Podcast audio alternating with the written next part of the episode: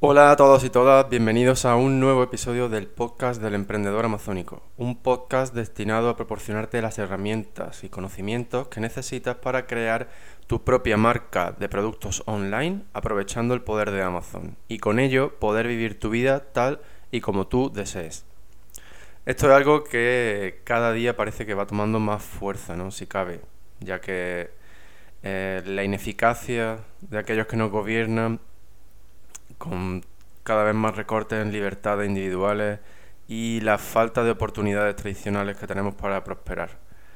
Entonces, tal y como yo lo veo, mm, crear tu propio negocio online y ganarte la vida de una forma no tradicional eh, es un poco como ser un poco revolucionario ¿no? en el siglo XXI. Bueno, mi nombre es Rafa Torrecillas y en el episodio de hoy no vamos a hablar sobre política, porque creo que sería perder el tiempo. Así que eh, en su lugar lo que sí vamos a hacer es hablar sobre mm, cómo hacer una búsqueda de palabras clave o keyword research en Amazon. Eh, y también pues cómo puedes usar esa búsqueda para encontrar nuevos productos que añadir a tu marca o a tu catálogo de productos. Así que sin más, empezamos.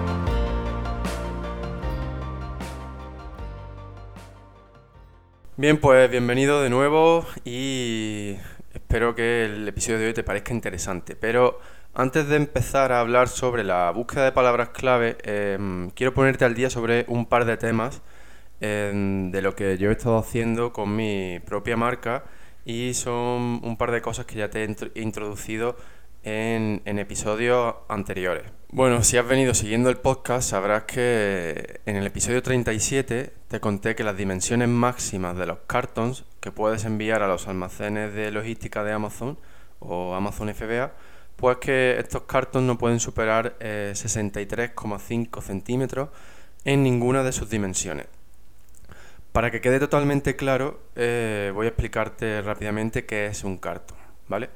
Bueno, pues un cartón es la caja donde incluyes las unidades individuales de tu producto. Em, por ejemplo, imagínate que vendes pinzas para la barbacoa, ¿no? Cada una de estas pinzas pues va dentro de su empaquetado individual, ¿vale? Y luego pues mm, todo esto, este empaquetado individual se mete junto con otras unidades dentro de una caja más grande que es la que envías a Amazon, a los almacenes de Amazon, ¿vale? Pues esta caja más grande es lo que se llama cartón. Eh, pues, por ejemplo, imagínate que metes 50 eh, paquetes individuales de pinzas para la barbacoa dentro de cada cartón, ¿no? Pues entonces tú, si vas a enviar 100 unidades a Amazon, enviarías dos cartones, ¿vale? He decidido usar la palabra carton, que es la que se usa en inglés, para que no nos confundamos al hablar de cajas, ¿vale? No nos confundamos con la caja de cada producto individual, ¿vale? Bueno, pues entonces eh, cada cartón que tú envíes a los almacenes de Amazon no puede tener más de 63,5 centímetros en ninguna de sus dimensiones, ¿vale? Bueno, pues en el episodio 37 te conté que yo iba a hacer una prueba, que iba a hacer un envío con cajas que sí que superan estos 63,5 centímetros, ¿vale? Bueno, pues eso fue hace ya mm, una semana y desde ese momento he hecho varios envíos a los almacenes de Amazon usando cartons que superan los 63,5 centímetros en una de sus dimensiones. Y la verdad es que no he tenido ningún problema. Los envíos se han procesado de una manera normal y no he recibido ningún tipo de aviso ni penalización por parte de Amazon, ¿vale? Pero también al mismo tiempo te digo que, esto puede cambiar en cualquier momento y que Amazon pues, puede decidir empezar a aplicar esta norma de una manera mucho más estricta y empezar a echar atrás mi envío y los envíos de cualquier otro vendedor que esté haciendo lo mismo, ¿vale? Así que bueno, pues yo ya, ya he tomado ya he tomado carta en el asunto, ya hemos modificado el tamaño de nuestros cartons con nuestros proveedores y a partir de nuestro siguiente envío de, de mercancía, pues los cartons van a tener menos de 63,5 centímetros. Y bueno, pues eso, si tú estás en una situación similar, pues ya te digo que ahora mismo probablemente no vas a tener ningún problema con tus cartons si superan más de 63,5 centímetros en alguna de sus dimensiones. Pero también te recomiendo que los modifiques cuanto antes para cumplir con las normas de Amazon. El otro tema sobre el que quiero hablarte antes de empezar con el tema de la, de la búsqueda de palabras clave es sobre los almacenes 3PL. Eh, ya hemos hablado antes sobre esto en el podcast, en los episodios 35 y 36. Te recomiendo que los que lo escuches si aún no lo has escuchado o que los leas en la, en la web del emprendedor amazónico. Y bueno, pues tras varios meses trabajando con ellos, quiero contarte qué tal está siendo mi experiencia, para que pues la, la use un poco de, de guía, ¿no? Por si hay algo que esto a ti te interesa, aunque ya sabes que yo te lo recomiendo encarecidamente, por la por lo que van a aportar, por la resistencia frente a posibles situaciones de incertidumbre con respecto al inventario y Amazon que puedan darse en el futuro, tal y como vimos en marzo y abril eh, debido a los confinamientos y a la pandemia global. ¿no? Bien, pues bueno, eh, mi almacén 3PL actual está en Reino Unido. Eh, por ahora todo funciona perfectamente. Los envíos que hacemos desde ese almacén 3PL a los almacenes de Amazon se están realizando correctamente. Sí que es cierto ¿no? que al principio tuvimos algunos problemas con, eh, con UPS de Reino Unido. Pero bueno, también es verdad que desde ningún momento hemos tenido problemas con UPS para los envíos a Alemania y España desde este almacén 3PL en Reino Unido. Así que probablemente puede que fuese un, un caso aislado, pero bueno, ya como ya os digo, por ahora todo funciona perfectamente. Y eso, el hecho de, usar un almacén 3PL está ayudándonos a mejorar los índices de, rendimiento de inventario, que se habían quedado bastante tocados después de estar mucho tiempo sin stock, debido a, a, los retrasos, los envíos, etcétera. Y pues eso, que nuestro IPI, que son las siglas en inglés de este índice de rendimiento de inventario, eh, pues está mejorando bastante. Y eso es algo muy positivo, ya que este IPI es el que controla las restricciones o las cantidades máximas que, de inventario que puede enviar a los almacenes de Amazon. Si quieres saber más cómo funciona este IPI, pues te recomiendo que escuches el episodio número 24.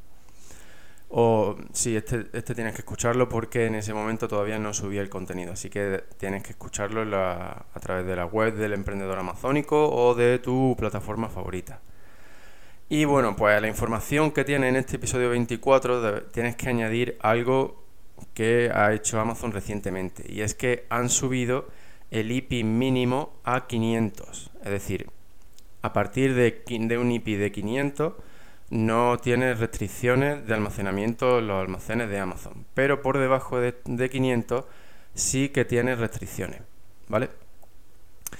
Y bueno, pues en vista de lo que viene con el Brexit, pues nosotros lo que hemos pensado es que necesitamos otro almacén 3PL, pero en territorio europeo ya que es probable que hasta que los acuerdos se queden eh, bien cerrados entre los distintos países y el Reino Unido y mm, que el funcionamiento de las fronteras sea fluido, pues es probable que haya retrasos eh, y problemas con los movimientos de mercancía desde y hacia el Reino Unido.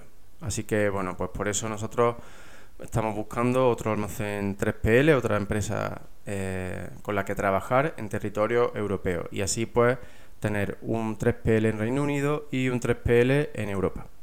Y bueno, pues te recomiendo que si tú vendes en Europa y almacenas en Reino Unido y en, territorio europeo, pues que siga, siga esta misma recomendación. Bien, y con esto ya pues termino con las actualizaciones que quería comentarte hoy, ¿vale? Y ahora ya sí pasamos al tema de la búsqueda de palabras clave. Por si eres totalmente nuevo en esto de vender en Amazon o en temas de comercio electrónico, etcétera, voy a explicarte brevemente qué son las palabras clave y por qué son fundamentales, ¿vale? Bueno, pues las palabras clave eh, son palabras que tú seleccionas para decirle a un motor de búsqueda, como el de Amazon o el de Google, em, de qué va el contenido de lo que has añadido al catálogo de Amazon o de que has publicado en tu blog, etcétera, ¿no? Entonces, con las palabras clave, los algoritmos que controlan los motores de búsqueda saben qué es el contenido que has añadido y entonces pues son capaces de relacionarlo con las palabras que usan los usuarios para buscar ese contenido. Y así pues muestran tu contenido en los resultados de las búsquedas. En el caso concreto de Amazon, con las palabras clave lo que estamos lo que hacemos es decirle a Amazon de qué va nuestro producto, qué es exactamente ese producto, para qué sirve, em, quién eh, puede usarlo, ¿vale? Entonces, así Amazon es capaz de relacionarlo con los términos de búsqueda que usan los compradores en su web y si lo considera relevante, se lo mostrará a esos compradores. ¿Vale? Entonces, como puedes ver, la, las palabras clave son el principal elemento que hace que tu producto aparezca en los resultados de Amazon o no. ¿Vale? Bien, pues antes de explicarte cómo se hace una búsqueda de palabras clave, que es un proceso bastante sencillo, al menos la parte que os voy a explicar hoy, eh, quiero contarte em, dónde se añaden estas palabras para que comprendan mejor el proceso y el resultado final, ¿vale? Bueno, pues en, un listing de Amazon tenemos dos partes. Una visible, a la que nos, a la que nos referimos como front-end, o parte, mm, parte frontal, sería una traducción literal, pero es una parte que es visible para los compradores, ¿vale? Y luego hay otra parte que se llama el back-end, que sería como la, la parte trasera, ¿no? Un poco el desván de un listing y es la parte que no es visible para los compradores. El backend solo es visible a través de Seller Central, ¿vale? Y esta es la parte eh, donde tú añades toda la información de tu producto. Eh, pero hay parte de esta información que tú añades que sí se muestra en el front-end, ¿vale? Entonces, ¿dónde añadimos las palabras clave? Vale, pues las palabras clave se añaden en distintos campos. Y, esto tú lo haces, eh, tú lo llevas a cabo a través del backend, ¿vale? Pero hay partes de estos campos, hay algunos de estos campos que sí son visibles para los compradores, ¿vale? Bueno, pues los campos en los que tú añades palabras clave se pueden ordenar eh, según su importancia en el algoritmo de búsqueda de la siguiente manera. En primer lugar tenemos el título. Después vendría el campo para palabras clave o search terms en inglés. Luego vendrían las viñetas o bullet points. ¿Vale? El cuarto sería la descripción. Y el quinto sería el subject matter. Este subject matter es un campo que solamente está disponible en Estados Unidos actualmente. ¿vale? Pero probablemente esto sea algo que Amazon em, vaya habilitando en, otros mercados. ¿Vale? Bueno, pues como te he dicho antes, algunos de estos campos son visibles en el front-end, en el catálogo de Amazon. Y estos son el título, los bullets y la descripción. Bien, pues entonces Ah, como, estos campos, la información que tú añadas en estos campos será visible para todos los compradores a, a, través de la web de Amazon, pues tienes que tener cuidado de que, de que no sean listas, enumeraciones de palabras clave, ¿vale? Es decir, Tú piensas que si tú hicieras eso, pues cuando alguien llega a tu listing, mm, lo que vería sería eso, una, lista de palabras en, en el título, listas de palabras en los bullets listas de palabras en la descripción. Es decir, esto pues no se leería de manera natural y probablemente afectaría negativamente a la conversión de tu listing, es decir, a convencer a ese visitante de que compre tu producto, ¿vale? Y por si esto no es suficiente para que no convencerte de que no lo hagas, pues te digo que a Amazon no le gusta eso y que penaliza los rankings de tu listing, ¿vale? Entonces, en resumen, todo lo que aparece en el front-end, es decir, que los compradores pueden verlo, pues tienes que optimizarlo tanto para humanos como para el algoritmo de Amazon, ¿vale? Tienes que encontrar un equilibrio entre el SEO, es decir, el uso de palabras clave, y que sea atractivo para un ser humano, fácil de leer, etcétera, ¿vale? Bien, pues eso es para los campos que sí que aparecen en el frontend, es decir, que son visibles. Por otro lado, tenemos los campos de las palabras clave y del subject matter que no se muestran en el frontend. Por lo tanto, ahí sí que puedes añadir lista de palabras clave, ¿vale? Bueno, eh, espero que hasta aquí lo tengas todo claro, pero si por cualquier motivo no es así, eh, pues quiero que sepas que me puedes enviar eh, un correo con cualquier duda que tengas, ¿vale? Simplemente pues mándamelo a rafa arroba elemprendedoramazónico.com, ¿vale? También puedes preguntarme a través del grupo privado de Facebook o a través de Instagram. Bueno, y ahora ya sí que paso a contarte cómo hacer una búsqueda de palabras clave. Bueno, entonces, para hacer una búsqueda de palabras clave en Amazon necesitas aplicaciones que cojan los datos de Amazon, ¿vale? Eh, por lo tanto, una aplicación que coja datos de Google no nos serviría. Entonces, por eso yo la que uso actualmente y la que recomiendo eh, son las aplicaciones Magnet y Cerebro de Helium ¿vale? He probado en el pasado he usado las de Jungle Scout, Merchant Words. Merchant Words lo sigo usando para Japón porque es el que la tiene actualmente.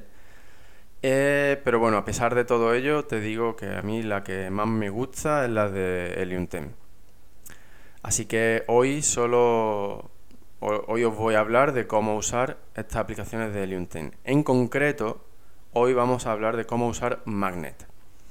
Y en el próximo episodio os voy a hablar de cómo ir un paso más allá en vuestra búsqueda de palabras clave usando cerebro. Perfecto, pues Magnet es una aplicación que te proporciona palabras clave que los compradores de Amazon usan en la web de Amazon para buscar productos. ¿Vale? Entonces, lo que sí necesita esta aplicación es que le des una pista en forma de palabra para mostrarte palabras clave relacionadas con esa pista que tú le has dado, ¿vale? Bueno, pues esta palabra que tú tienes que proporcionar a la aplicación de Magnet o a cualquier otra similar de otro proveedor se conoce como palabra clave raíz o seed keyword en inglés, ¿vale?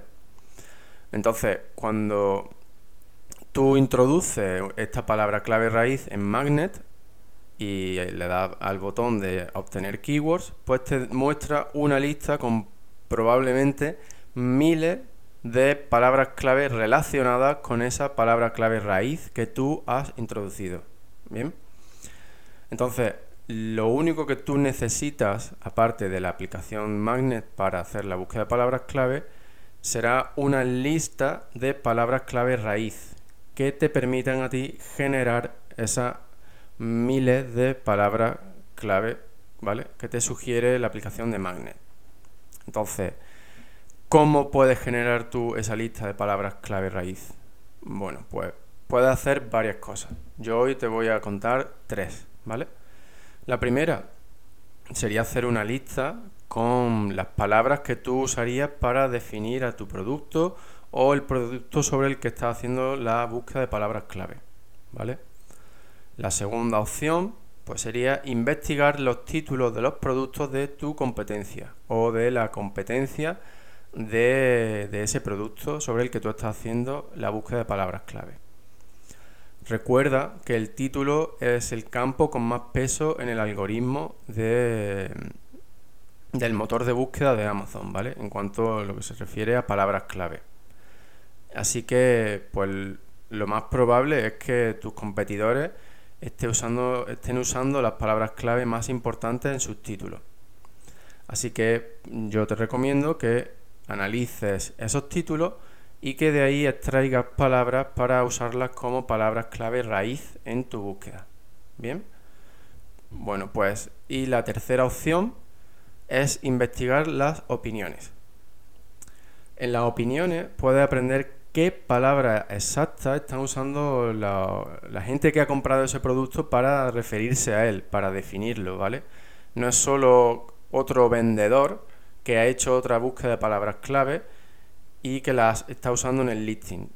Estas pueden ser diferentes de, de las opiniones, ¿no? Entonces, para mí tiene incluso más peso las palabras que los compradores usan en sus opiniones, ya que esas son las que ellos usan a diario para referirse a, ese producto.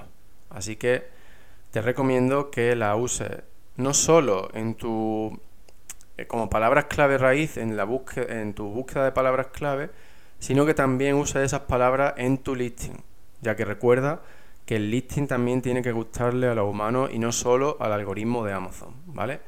Por lo tanto, nuevamente te recomiendo que cojas ideas de palabras clave raíz y de contenido para tu listing de las opiniones de otros productos similares al tuyo. Vale, pues esto sería el primer paso. Una vez que tengas tu lista con unas cuantas palabras clave raíz, pues tú empiezas a meterlas de una en una en la aplicación de Magnet y descarga los resultados en hojas de Excel, ¿vale? Luego, cuando tengas todos los archivos, pues tienes que juntarlas juntarlos todos en una sola hoja de Excel para que pueda manejar eh, los datos de una manera mucho más cómoda y eficiente. Una vez que tengas todas las palabras clave con todos los datos que te proporciona Magnet en una sola hoja, pues lo primero que hay que hacer es eliminar los duplicados. Eh, si no sabes hacerlo esto de una forma rápida y eficaz, te recomiendo que lo busques en Google, que veas cualquier vídeo en YouTube que te enseñe en cuestión de segundos cómo hacer esto, ya que Excel te, tiene una opción que lo hace de manera automática muy rápido y bueno, pues así aprenderás algo muy útil, de verdad. Vale, pues entonces, como ya te digo, la aplicación de Magnet te dará muchos más datos de, del volumen de búsqueda, ¿sabes? No solo te da datos sobre el volumen de búsqueda, sino que también pues, te da información sobre pues, número de competidores, eh, número de, productos que están eh, usando anuncios para esa palabra clave, etcétera. ¿Vale? Entonces, por ahora, si no tienes experiencia, yo te recomiendo que te ciñas exclusivamente a los datos sobre el volumen de búsqueda. No te voy a mentir, esos datos adicionales que te proporciona Magnet son muy útiles yo lo uso cuando hago una keyword research, pero hoy para, no complicar mucho esta explicación, no voy a entrar ahí, ¿vale? Así que nos quedamos solo con los volúmenes de búsqueda. Entonces, una vez que ya hayas eliminado los duplicados, ordena tus palabras clave por volumen de búsqueda de mayor a menor, ¿vale? Bueno, pues ahora viene la parte más importante, pero también la más aburrida. Y no es ni más ni menos que examinar una a una las palabras clave de tu lista para poder eliminar aquellas que no sean relevantes. ¿Vale? Eh, tristemente casi nadie hace esto porque, como ya te digo, es muy aburrido, pero es algo que es fundamental y ahora mucho más que antes. ¿Vale? Eh, resulta que Amazon y su algoritmo pues cada vez dan más importancia a la relevancia. Y esto tiene todo el sentido del mundo, porque nadie quiere eh, llegar a una plataforma buscando unas pinzas para la barbacoa y, que, y ver en los resultados pantalones vaqueros, por ejemplo. Esto es un extremo, pero es algo que ha estado sucediendo en Amazon durante bastante tiempo. Y el problema era pues que los vendedores eh, hacían keyword stuffing, que se llama, que básicamente pues es, eso, es meter listas de palabras clave en, el título, en los bullets, etcétera, porque el algoritmo de Amazon las procesaba todas. Entonces eh, obtenía los compradores cuando llegaban a Amazon y buscaban lo que querían comprar, obtenían resultados poco relevantes. Entonces esto seguramente haría que se fueran frustrados de la plataforma y esto es lo, que Amazon más odia, es perder a un cliente. Por lo tanto, han ido refinando cada vez más su algoritmo en términos de relevancia, ¿vale? Por eso es por lo que te digo que la relevancia es fundamental. Entonces, no sirve de nada añadir palabras clave a tu listing que no sean relevantes, ¿vale? Incluso a día de hoy puede ser contraproducente porque el algoritmo de Amazon puede penalizar tu listing, ¿vale? Y, si hasta ahora, con lo que te he dicho ya no te he convencido, pues además puede que esas palabras clave irrelevantes hagan que, tu producto se muestre en, búsquedas que no generen ventas. Y esto, eh, simple y llanamente, lo que hace es mm, que tu producto baje en los rankings y entonces ya no se muestre ni siquiera para otras palabras clave para las que sí eh, podrías tener conversión, porque Amazon relaciona tu producto con una baja conversión, ¿vale? Así que, pues como puedes ver, este proceso de filtrado es muy importante y es algo que, pues, yo hago siempre y que te recomiendo encarecidamente que tú también lo hagas. ¿Vale? Bien, pues una vez que hayas terminado, tendrás una bonita lista de palabras clave relevantes que puedes añadir al título, a los bullets, a la descripción, incluso también al contenido A y, y por último también a los campos para palabras clave y el subject matter, si, si es tu caso, es decir, si vendes en Estados Unidos. Ya te digo, como ya te he dicho antes, que hay mucho más chicha en, en el uso de los datos que te proporciona Magnet, así como en la selección, es decir, este proceso de filtrado y en la búsqueda de palabras clave. Pero bueno, eso es algo que veremos en los próximos episodios. Bien, pues hoy nos queda una última cosita que ver. Mientras que haces el filtrado de las palabras clave, eh, te recomiendo que intentes no hacerlo de una forma muy autómata, ¿vale? Sino que, pues, que lo hagas prestando atención a las distintas palabras que vaya tanto dejando en tu lista como eliminando de ella, ¿vale? Y el motivo es muy simple, y es que esas palabras clave pueden representar productos con un buen potencial y que puedes empezar a vender, ¿vale? Piensa que, un producto pues necesita de unas palabras clave para ser descubierto por los compradores, ¿no? Entonces mm, tiene toda la lógica que la búsqueda de productos para vender en Amazon se haga a través de la búsqueda de palabras clave en lugar de hacer una búsqueda directa de productos, ¿vale? Es decir, pues si tú descubres una palabra clave que tiene un volumen de búsqueda decente, pues el siguiente paso sería eh, comprobar cómo es la, la, demanda, es decir, cómo está el volumen de venta de productos para esa palabra clave, ¿vale? Este es el enfoque que yo estoy siguiendo actualmente cuando hago búsqueda de productos para mis clientes. Y sinceramente creo que es el, que tiene más potencial a largo plazo, ya que se basa en la búsqueda de palabras clave, que es lo fundamental. Si una palabra clave no tiene tráfico, eh, da, igual, da igual lo bueno que sea ese producto, que no va a ser descubierto. ¿vale? Por lo tanto, es fundamental trabajar con palabras clave que tengan un cierto volumen de búsqueda. Y a partir de ahí encontrar eh, los productos que se relacionan con esas palabras clave. ¿Vale? Y bueno, pues esto mm, simplemente quería eh, mm, planteártelo, presentártelo hoy. No voy a entrar en más detalles, es algo que, iremos viendo en, en próximo, en próximo episodio. Y bueno, pues esto, es todo por hoy. Espero que te haya quedado claro, claro cómo hacer, cómo empezar a hacer una búsqueda de palabras clave, cómo sería esta primera fase, ¿no? Por así decirlo, usando la aplicación de Magnet. Y bueno, pues si tienes cualquier duda, ya sabes, me la puedes enviar a, a mi email, a rafa arroba elemprendedoramazónico.com o también me la puedes preguntar a través del grupo privado de Facebook eh, al que puedes acceder al unirte a la comunidad del emprendedor amazónico. ¿Vale? Bueno, pues eso es todo por hoy. Muchísimas gracias por estar ahí un día más.